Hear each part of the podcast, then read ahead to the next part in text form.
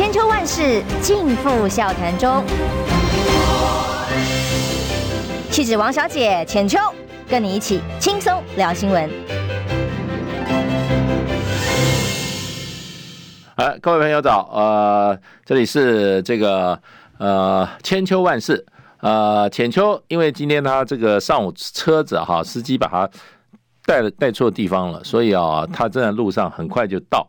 那我是今天的来宾介文集，我先暂时哈，呃，跟各位聊一聊，呃，这个等浅秋在，我们就会呃进入我们今天的正常的节目啊。那当然时间过很快，一下就到礼拜一了。礼拜一是这个充满希望的一天啊。那我想各位大概在这个这次周末应该都获得了很充分的休息，因为台风的关系啊，大家可能都没有办法跑远。那么在家里啊，看看电视啊，这个整整整理整理哈，家里面，然后也有好整以暇的呢，就准备这个礼拜的来临啊。所以这个礼拜，我想大家应该是精力饱，这个元气饱饱啊，那么可以做很好的这个冲刺，成就一定很大。那么当然，每次我们主要谈的是国际问题啦，不过也会兼谈一些国内的问题。那呃，整个来讲，还有两岸的问题啊。那么这两天我看大家，尤其昨天大家在关注的都是中国大陆哈，中国共产党的那个二十大。那因为这个牵涉到换届，这个领导人的换届啊，所以外界之前就很多的揣测啦。就说哎呀，怎么样？大陆会有动乱呐？怎么样？这个这个有什么？又有什么？这个反反反这个共产党的标语啊？尤其西方媒体啊，就是非常希望大陆哈是一片动乱。可是目前为止看这个大陆开这个二十大，这个看起来他们有很多的这个准备，然后对过去的他们，尤其习近平过去五年的这个执政啊。有一些总结，另外一些展望，一些未来了。那整整体来说，当然我们最关注的还是有关的台湾问题。呃，大陆所看台湾问题，这次整个看起来，中国大陆有关台湾的问题，一般来说的话，好像调子比较硬一点。那么，不过它这个硬里面哈，又有一些新的方向值得我们观察。第一个，他认为这个台湾问题啊，是中国内政。那么外国人无权干涉，这是他这次提出来蛮蛮蛮，我觉得蛮强调的一个重点。那当然，外国是哪一国，他没指出来啦。那不过，我想大家过去呃，大家关注两岸问题的，对这个外国是哪一国啊，那么应该也蛮清楚的。那么这个外国大陆视为这个首要仇首要敌人，那么在台湾正好蔡英文政府把他当做最好的朋友。那么我看过去，不管是这个外国来台湾的访问的外宾也好，通过的这些法案也好，包括什么台湾政策法啊，什么法的啊，那么蔡英文政府每天就是感谢，感谢来感谢去，可是从来没有说质问一下这个外国，你为什么强迫要给我们吃莱猪呢？你为什么跟我们讲了半天要跟我们签贸易协定，到现在也是只听楼梯响，不见人下来呢？为什么你要帮助台湾呃自我防卫？那么台湾要花六七千亿台币呢？那这些问题都是值得我们深思的啦。不过这里面另外一个中国大陆，我觉得习近平他昨天有关台湾问题讲话，他也把台湾人民跟台独啊做了一个很明显的区隔。他认为，就是说，中国大陆推动的将来的两岸关系啊，呃，最大的敌人一是外国，一个就是我们在台湾的台独。所以，以大陆的政策上，以大陆的做法来讲，我觉得这个会在他的实际的政策、实际的相互的往来之中啊，两岸的往来之中啊，我觉得会立刻看到很多改变了，立刻看到很变很多改变。不过，呃，这个我看了一下，呃，习近平这个说法以后，蔡英文政府立刻就讲了一篇，叫他的发言人啊，我觉得他讲了一句话，呃，诶，很有趣啊，他又对中华民国又感到兴趣了。这次他讲他的这个呃发言人叫张什么张纯涵是吧？呃，他说中华民国是主权独立的国家。诶，这次啊，中华民国下面也没加台湾。也没讲台湾，就讲了中华民国又被搬出来了。所以中华民国对这个看起来对蔡英文政府啊，就是一个呃随时可以拿出来用的一个工具。那么可是呢，他庆祝国庆的时候啊，中华民国就不见了。那么现在习近平那边调子稍微硬一点呢，我觉得他又拿中华民国出来了。那所以呢，这一句话呢，我觉得我们这个支持中华民国人听起来啊，就是听听罢了，因为他不是真心诚意的啊，呃，这个怎么样？呃，爱这个中华民国，他不是真心诚意的哈，在为中华民国做事。虽然他的头衔是中华民国总统啊，他只有在啊台湾有危难的时候啊，对他有利的时候，就把中国拿中华民国拿出来。所以我们是很清楚了。跟他讲这句话的时候，那些支持呃独立的这些独派人士不晓作何感想，对不对？钱也捐给他了，票也投给他了，就希望他搞个台湾共和国。结果呢，每到关键时刻，蔡英文就叫他下面的这些呃喉舌，就又把中华民国抬出来了。所以我觉得这种啊，这种所谓的功利主义式的国家国家名称使用法，其实啊，正好显现民进党，尤其蔡英文这些人啊，毫无中心思想，国家认同混乱，然后呢，呃，只晓得自己的权位。心里面哪有国家，哪有人民，对不对？所以呢，就变成就这批人。事实上，我觉得目前存在在台湾的整个的政治政治体制里面啊，就是一群啊争权夺利之徒啊。政治讲的是理想，政治讲的是什么？讲的是原则啊。政治是什么？是以民为主啊。对，政治讲的是传承。那你看看蔡英文这个，在这个中华民国、中华民国台湾、台湾。哦，台独这个中间啊，换来换去的，像一个什么，像一个什么变色龙一样。那你不是你自己精，你自己认同错乱，对不对？精神分裂，你把台湾这个社会也搞成这样啊？大家没有一个共同的认同目标啊。那听你一讲话就说，哎呀，又在那边哈，反正啊，呃，怎么对他有利怎么讲，这个不是政治人物啊，这个是一个政治投机分子啊。整个这个民进党政府就是一群政治投机分子啊，所以呢，他们最后靠什么？靠我觉得靠政治作假了，就是不断的说谎话，不断的怎么样？见人说人话，见鬼说鬼话，搞到最后啊，自己是什么都搞不清楚了。哎，那你谁跟你团结，谁跟你进步啊？台湾这几年在蔡英文的这个政府的这些啊胡作非为之下，有什么进步？请问一下，有什么进步？你看到物质的进步吗？没有。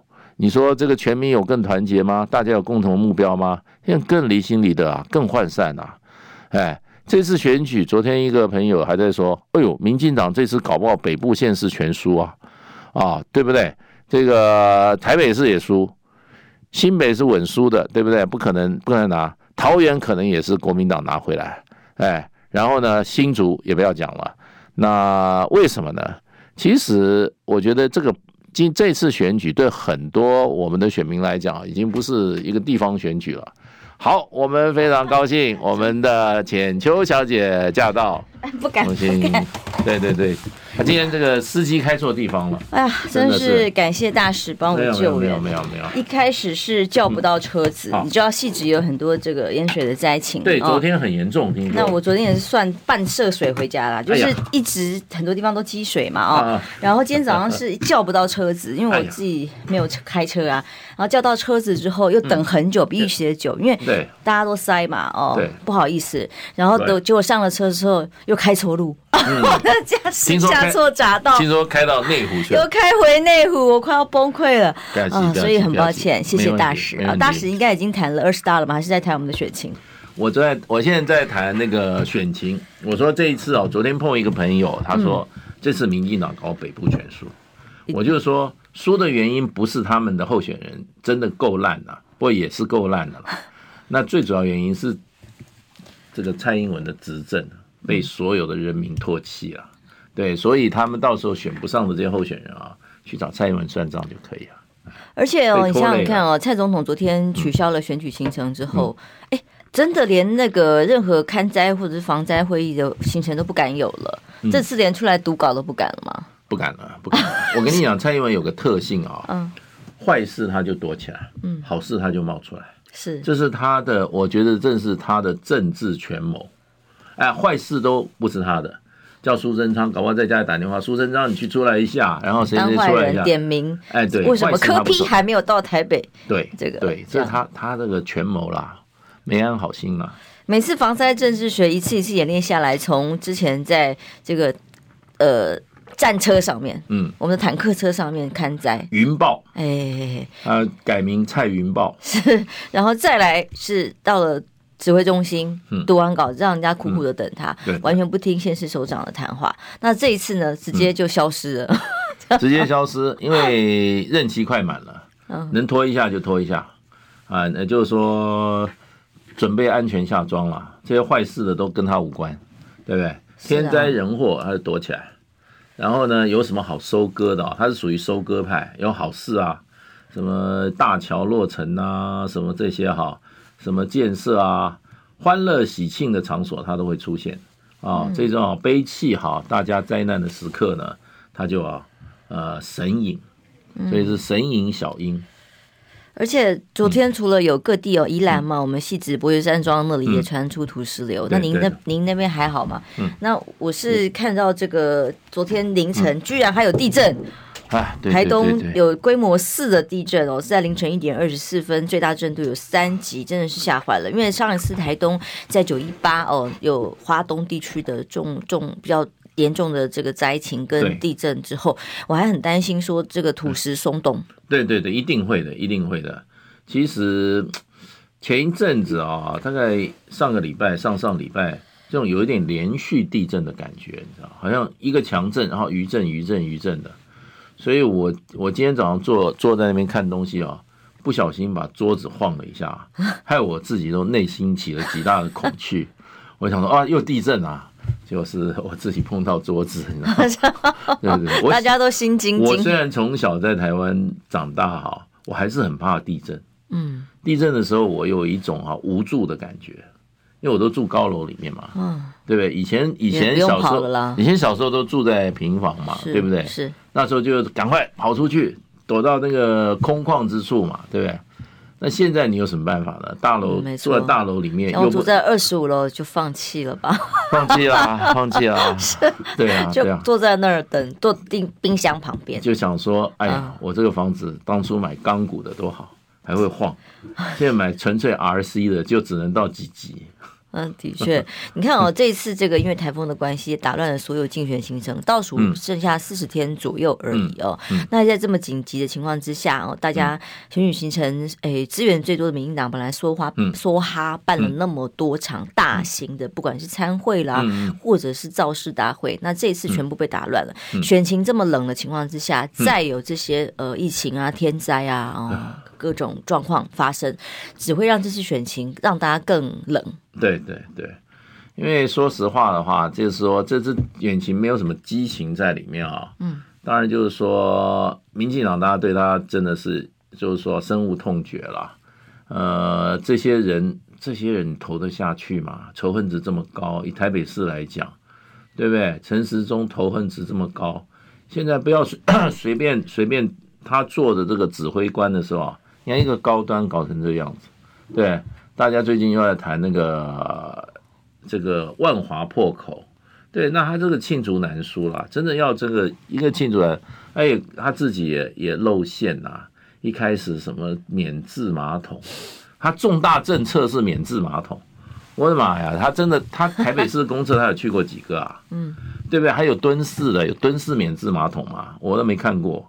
干脆设计一个蹲式免治马桶，对，另外一个什么偷窥，我的妈呀，真的太恐怖了！这个人啊，人设真的恐怖啊，真的。然后还在那边，那天我觉得，我觉得最解气的就是他在那个，就在我们内湖吗？内湖啊，嗯，他一早拿着大声公在那边喊话，被民众呛了。对啊，所以那一天就很多人说，哎呀，一定是内部人害他了，他他待人太差了，他内部里面的那个哎故意的故意的，哎，所以真的是一窝不如一窝啦，但他们现在打的这个策略，真的又回到抗中保台了哦。那抗中保台其实很重要的关键也是看二十大。嗯，那二十大是不是当中有给他们可以炒的菜？嗯，那的确在很多谈话上面是，哎，我看到的是和平，也许别人看到的是不放弃武力。对对。那所以。这个议题至少四平八稳，并没有出乎意料之外，所以相对也比较没有他们在炒芒果干的素材吧。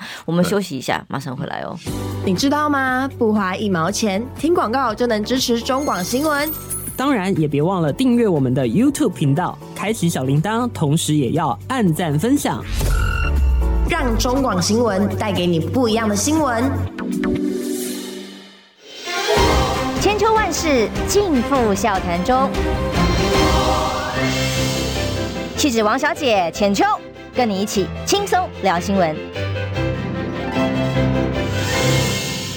欢迎回来，中央网千秋万世，我是浅秋。今天邀请的是界大使，礼拜一固定界大使帮我们来分析国际局势。一早一开始也拜托了界大使先帮我撑场，不好意思哦。非常荣幸。在呃台风啊、呃，还有半夜的地震里头，大家都平安吗？希望大家都平安，没有事情哦。这次在部分地区传出了一些淹水的灾情，那么车子被淹掉了，那么陆陆续续山坡地方的朋友也要特别注意土石松动安全的问题。那但是选举当前呢，民进党哎，现在有朋友说奇怪，芒果干吃了快三年了，还没臭酸吗？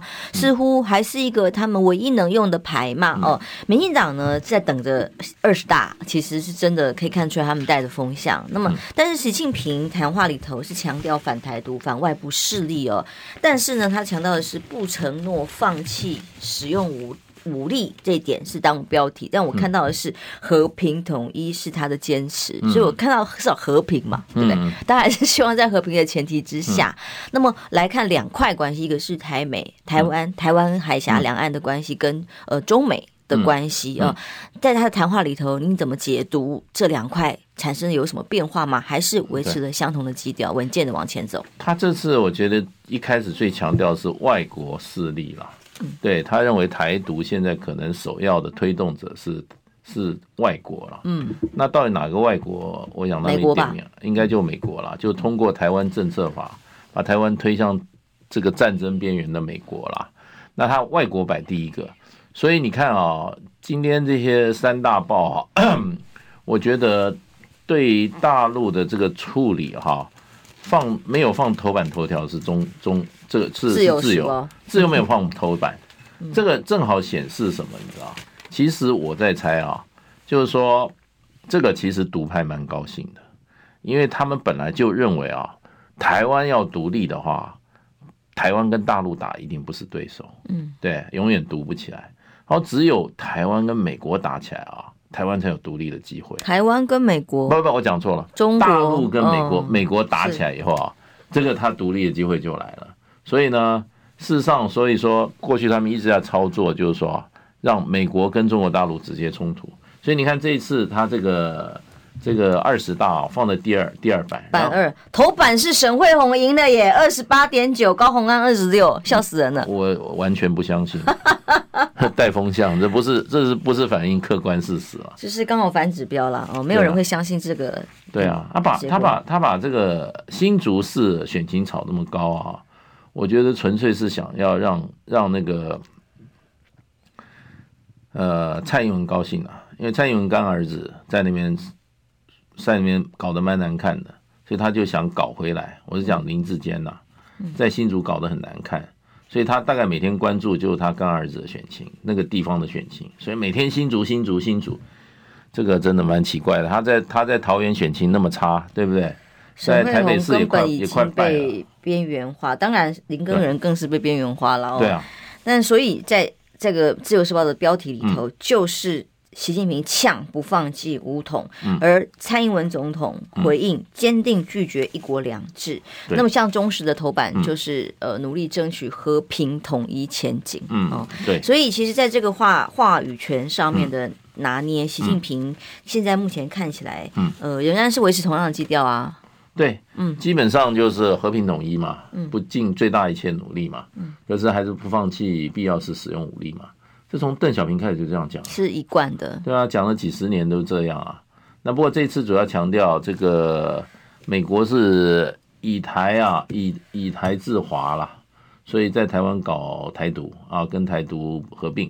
那么另外一方面，他认为这个针对台湾的这些啊，基本上是针对台独，不是台湾人民。我想他强调就这几点啦。那么他里面也强调了一个，在别的地方他强调战略定力。其实他也知道这个这个局，美国在设一个大局了。台湾只是美国的工具而已嘛，对不对？呃，台独如果没有美国的支持的话，既不敢拼命，对不对？又又不敢当兵，对不对？又又忙着赚钱，这些台独有什么有有什么有什么可可？你你你去相信他，你真的是脑袋快掉了。我认识一大堆啊，在美国特多啊，对不对？都搞台独啊。你现在台独是有好处的啊，你你民进党政府天天撒钱啊。哎，你要支持这个政治组织，就给你钱，就给你钱。哪几个真正真正搞的？搞台独要玩命的，对不对？过去也没有，很少。现在呢，更没有了，都是要分钱的。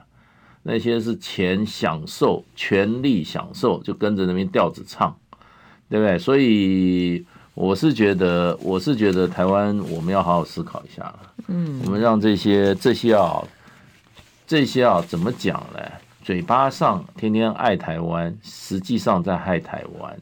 然后呢，靠一些啊政治话术骗取政治权利啊、政治利益，这些人啊，把持台湾的政权、政治。你觉得这个情形还可以再下去吗？所以我觉得现在啊，有一些当然有些蓝的朋友还在说，我实在不喜欢这个现在国民党啊，或怎么样啊，这个候选人那个候选人，我很想讲，我说。那你喜欢陈时中吗？你喜欢民进党吗？你喜欢蔡英文吗？机会来了，你还不请他下台，通通下台。你将来台北市长，你叫陈时中做吗？对不对？蔡那那将来蔡英文下来就变那个务实的台独工作赖清德做吗？那你说啊，因为我不太喜欢国民党啊，对不起，你不喜欢这个，那个更烂的在后面，难道你要那个更烂的上台吗？继续把你的把你的这个好财产给你越来越少，越来越缩水，对不对？然后还把你的小孩都要送到战场，还不还不觉悟吗？我们再不团结的话，就是被民进党又给他又给他拿去哈，把我们拿的把我们的生命财产去开玩笑。我只觉得两岸之间越来越没有模糊空间了，因为外交大使是外交官出身的，外交的语言其实在一个相对可各自模糊的空间里是最高的艺术哦。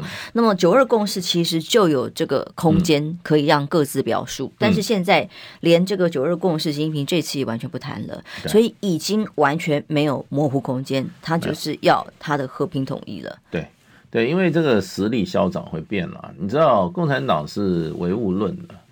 他认为，就是说，性质的任何事情的本质是随着物质力量的改变，物质力量的多寡改变会决定事情的本质。所以，就是说，他的务实主义就是说，你一定要发展物质的力量。你物质力量够了以后，有一个新的情况，你可以做的事就做了。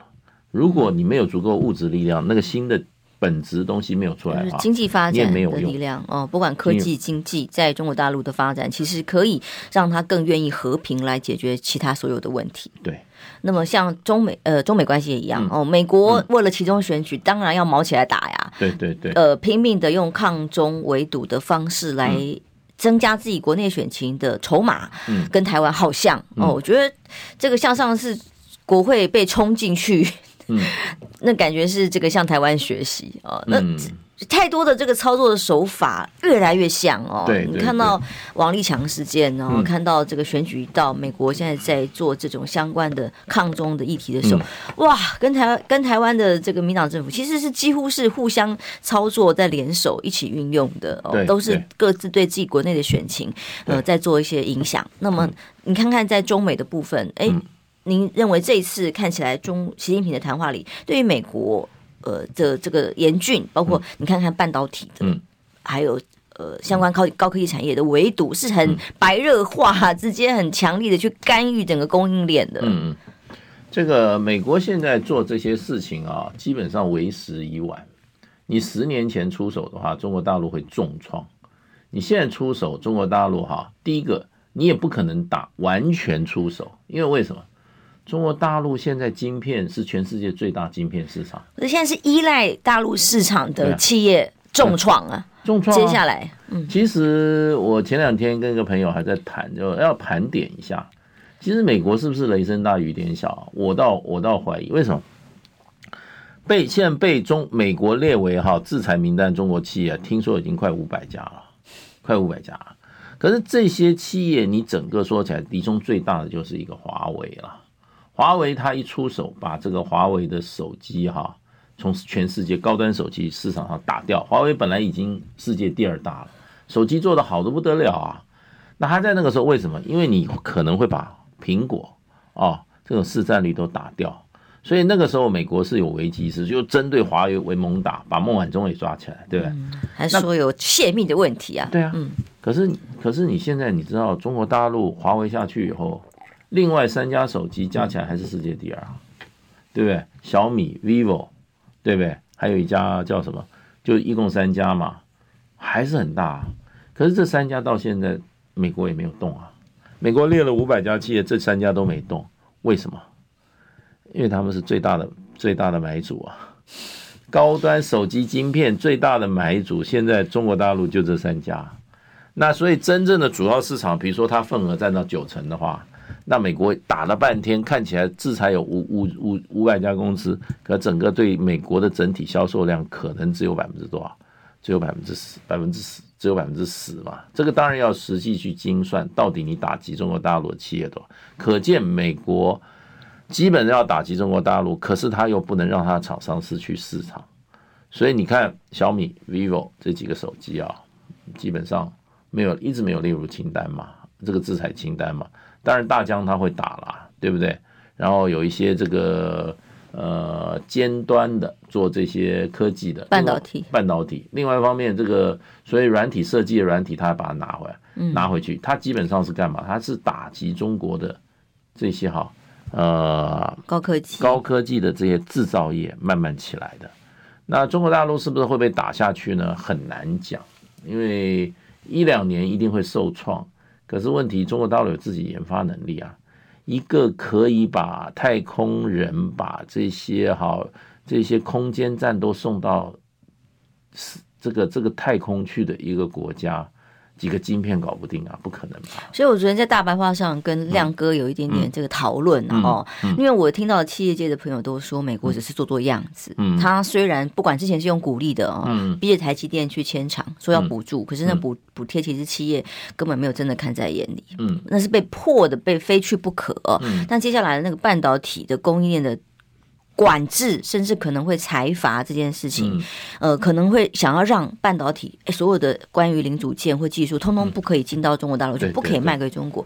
那很多其实企业都觉得这个美国是执行不了的，嗯、都只是说说哦喊打喊杀，然后到时候选举完了再看看。嗯、不过这个亮哥觉得这个是严重的，因为他已经立法了，这个是回不了头，这个是值得观察，嗯、他到底是玩真的还是玩假的？那这个所谓抗中的大旗，现在只是选举的手段，还是真的？就要把供应链断了，哎，这影响很大，尤其是像亚洲的国家，嗯、这个三星啊、台湾、台积电啊，嗯、这些要输往大陆的所有的要卖的商品，哎，你说的你管得很宽哎，嗯、你美国管别人的国家要卖产品到另外一个国家去，关你什么事？如果管自己国家的也就算了，一向如此啊。我们当时那个我们的面板啊，不是我们面板业这个好几个大公司的厂商跑到美国坐牢啊，嗯，那很原因很简单，美国人就是说。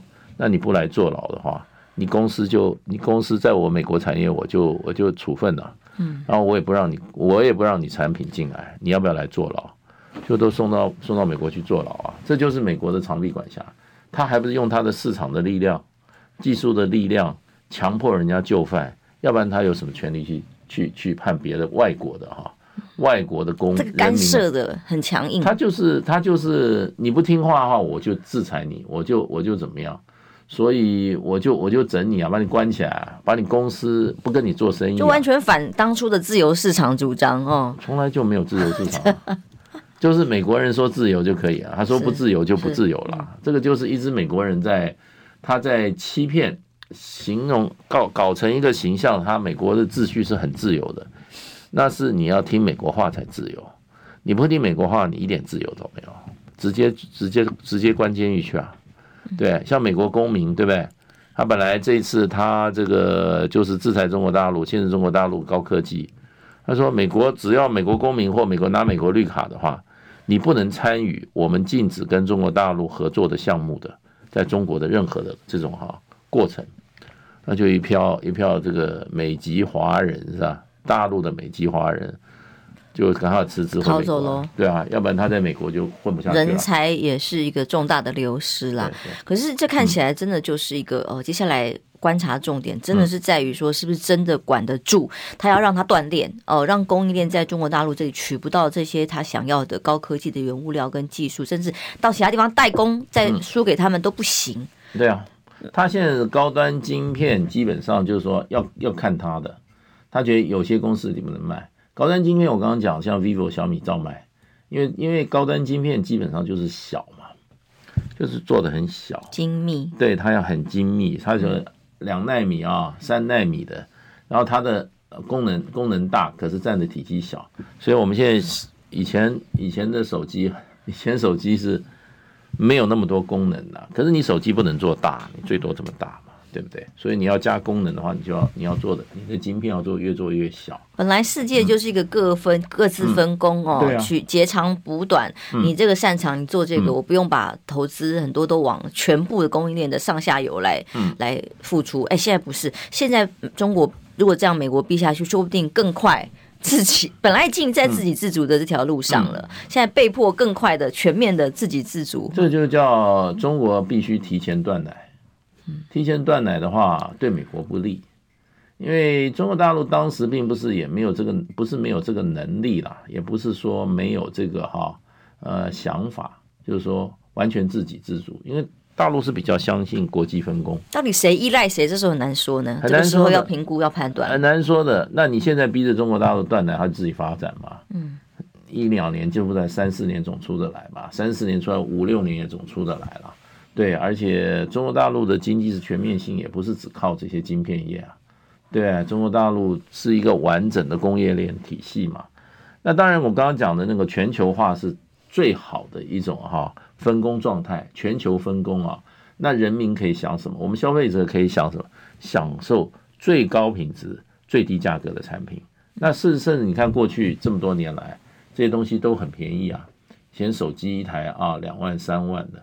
现新的要六七万呢，对，像就跟张忠谋讲说，你们这样搞下去的话，这些东西越来越贵啊，你都把产业链都切断了，对，美国的生产成本，嗯，张忠谋讲了，我在奥瑞根厂我搞了二十年，第一个搞不太起来，第二个成本太高，人力各方面的成本，人力太高，那中国大陆就是靠这个哈，过去做世界工厂，以这些品质跟人力成本最好的一个组合，提供了美国、欧洲最好的产品。对不对？那你现在硬是要不要中国来弄的话，第一个你做得出来吗？因为他慢慢从代工走向研发，自己有自产自制的能力的时候，对啊，人家怕了。就是说，这个就变成你怎么样看这个世界？如果说这个国家强的话，带给了大家的也不是战争，带给大家是更好的产品，对不对？更和平的未来，更多元化的文化嘛，那你就欢迎嘛。那问题。你就怕说这个国家起来了，我老大地位不高，我一定要把你拉下来，那就麻烦了。这也就是你看最近美国写的这个国家安全报告里面，完全是什么呀？完全是对立性的。你你要你你往前走一步，就表示我得退一步，完全是这种零和的游戏这种观念。那你看中国大陆，你看你看习近平讲的，他最重要的国际观是什么？人类命运共同体。格局很大，完全不同，完全不同。所以啊，美国这一套现在现在很多人对美国都反感。你搞了半天就是你要唯我独尊，我韩国人也要给你，也要也要牺牲我的代价，让你美国独没唯我独尊。日本人要牺牲自己的啊，为你们要台湾要不要替美国这个唯我独尊付代价？也要。台积电心不甘情不愿就掏了一百二十亿，跑到跑到 Arizona 去啊。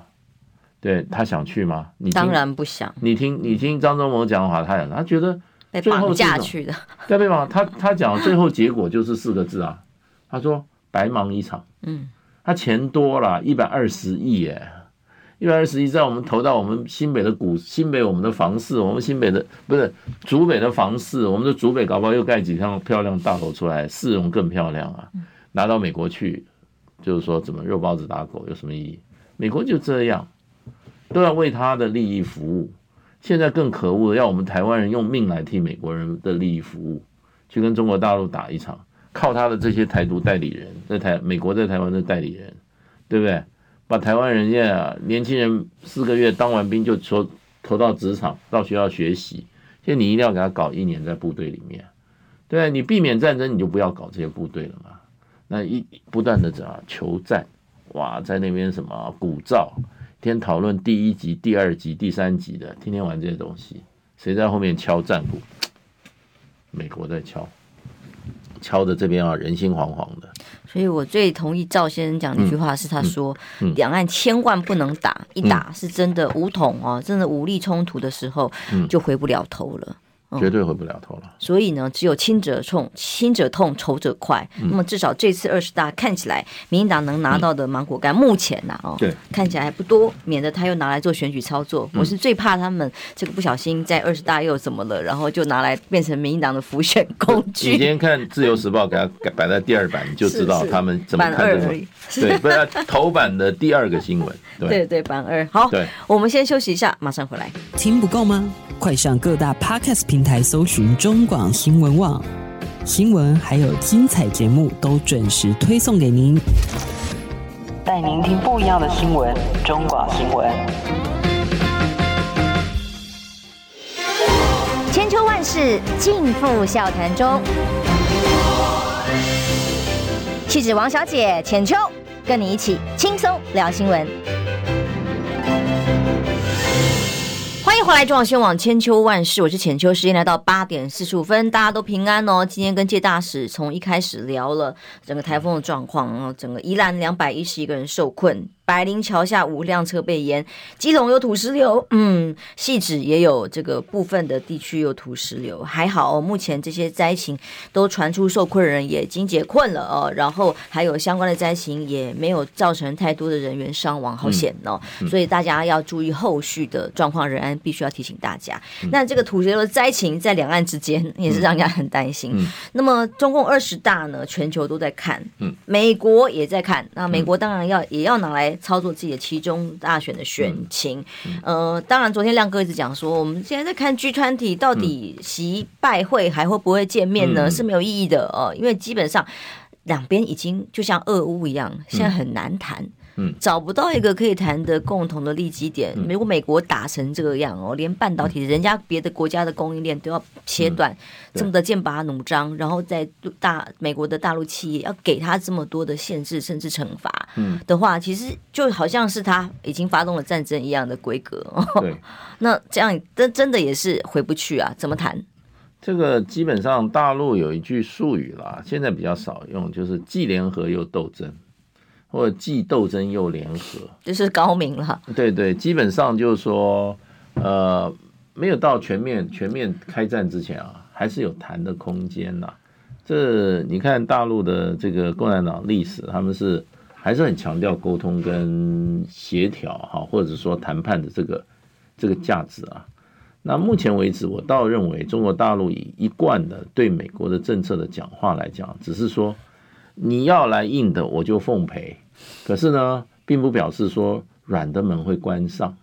前两天前前上上两个礼拜吧，王毅讲的话也就是这个调子，基本上就是说你要你要你要来硬的奉陪。我告诉你，就是说这种没有意义。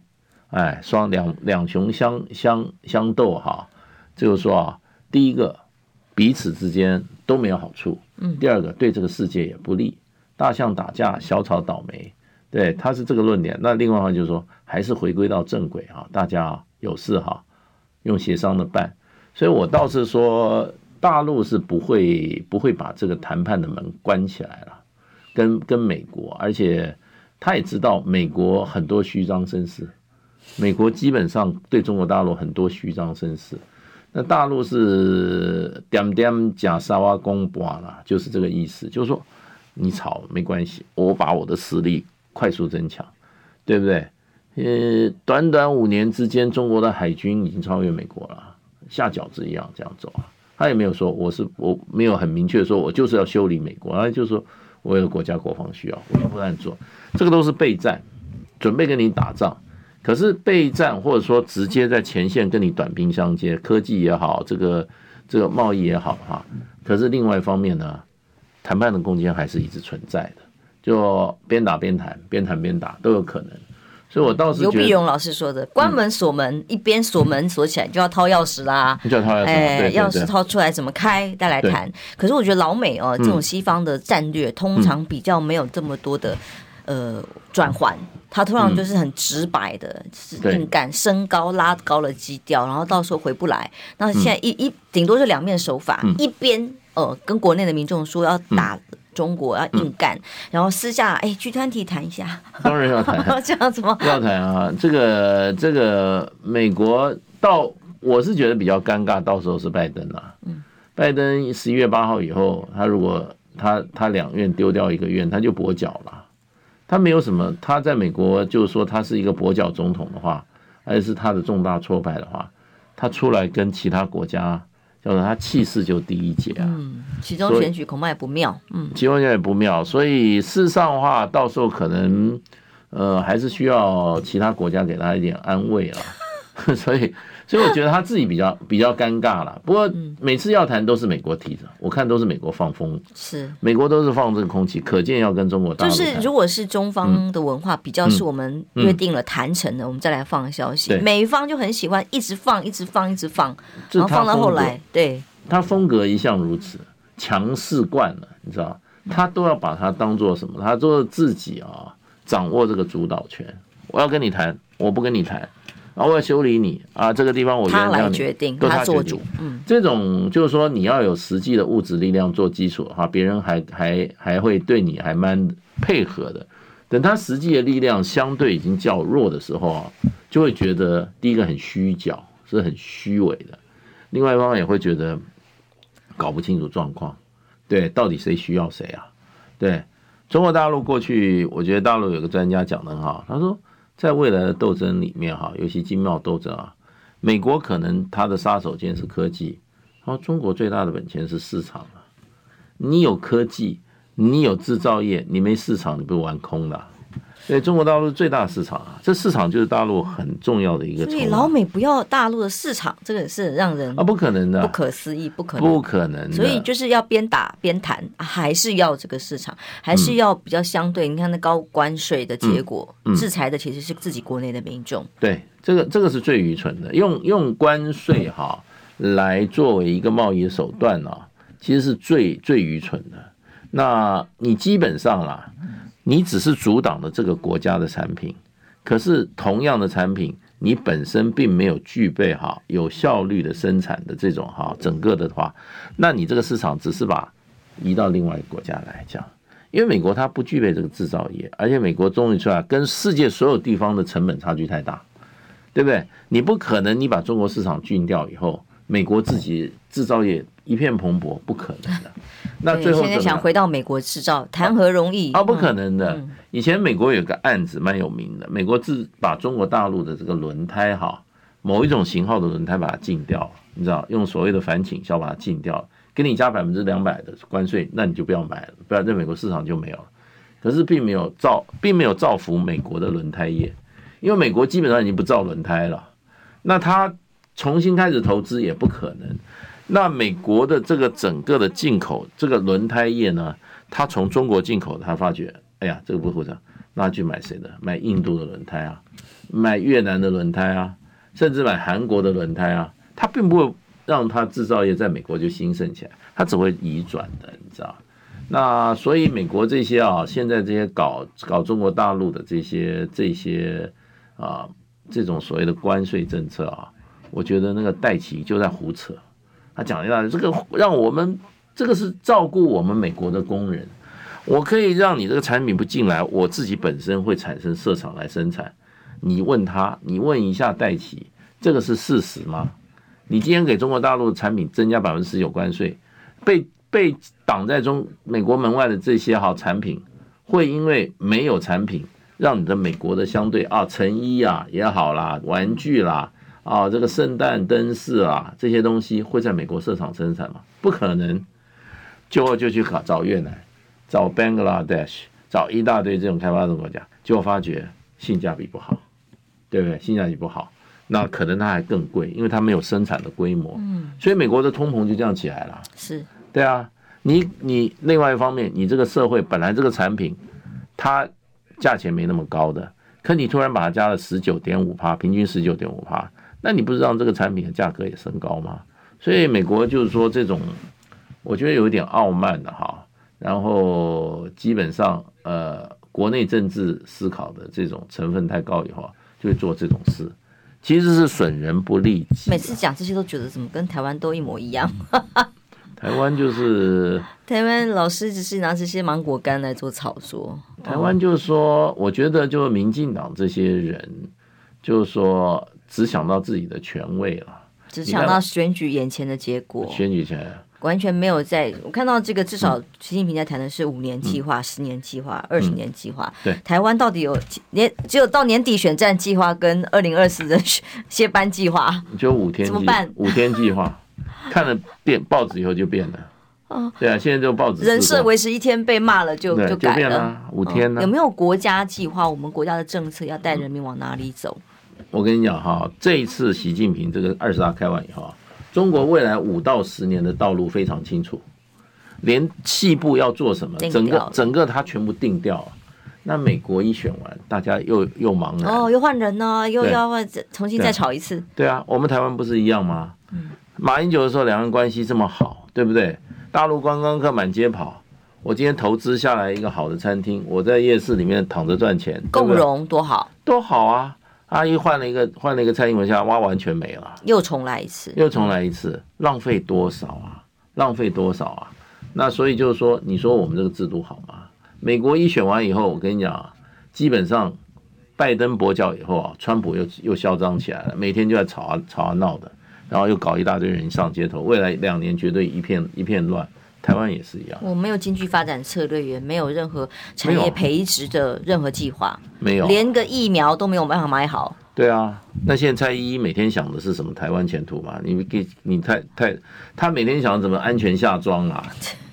想想的是怎么阻挡赖清德？对啊，想的是我哎要不要去指挥中心？等一下我又出什么错？对啊，领那么多钱，他有四十几万薪水还是八十几万？我不晓得一个月。然后住在那个住在那么大的房子里面，几多少人伺候他一个人啊？他有替台湾做事吗？担心陈时中输了，担心新竹输了，担心桃园输了，全部输光光了。你你选他干嘛？他出来是替大家做事，可他只想到自己。他现在只有一个，就是安全下庄，免得被清算。哎，然后把底给掀了，安排论文给公布了。哎，就安排他下台以后啊，那些啊上来的人不要跟他作对，就这样。这就是台湾可悲的地方。台湾可悲，美国也可悲，美国一样的，嗯、一样的状况之下，这个这种制度就是到最后就这样。我们现在亲身体会了，对，那课本教的都是假的，啊，课本讲的都是那些理想状况啊。实际上，我们现在老百姓民主，你有影你有影响力吗？对不对？说给你关起来，说说警察到你家查水表，你就你就你就准备到警察局运行嘛。台大教授、政治系教授也一样啊。对不对？说这个嘴巴讲的言论自由啊，民主人权，你看我们最大的价值，今天又在讲啊。那你他心中根本没有价值。那那，你中天怎么说关就关呢、啊？嗯，这种事都做出来，还有什么不敢的？所以就是很虚伪啦。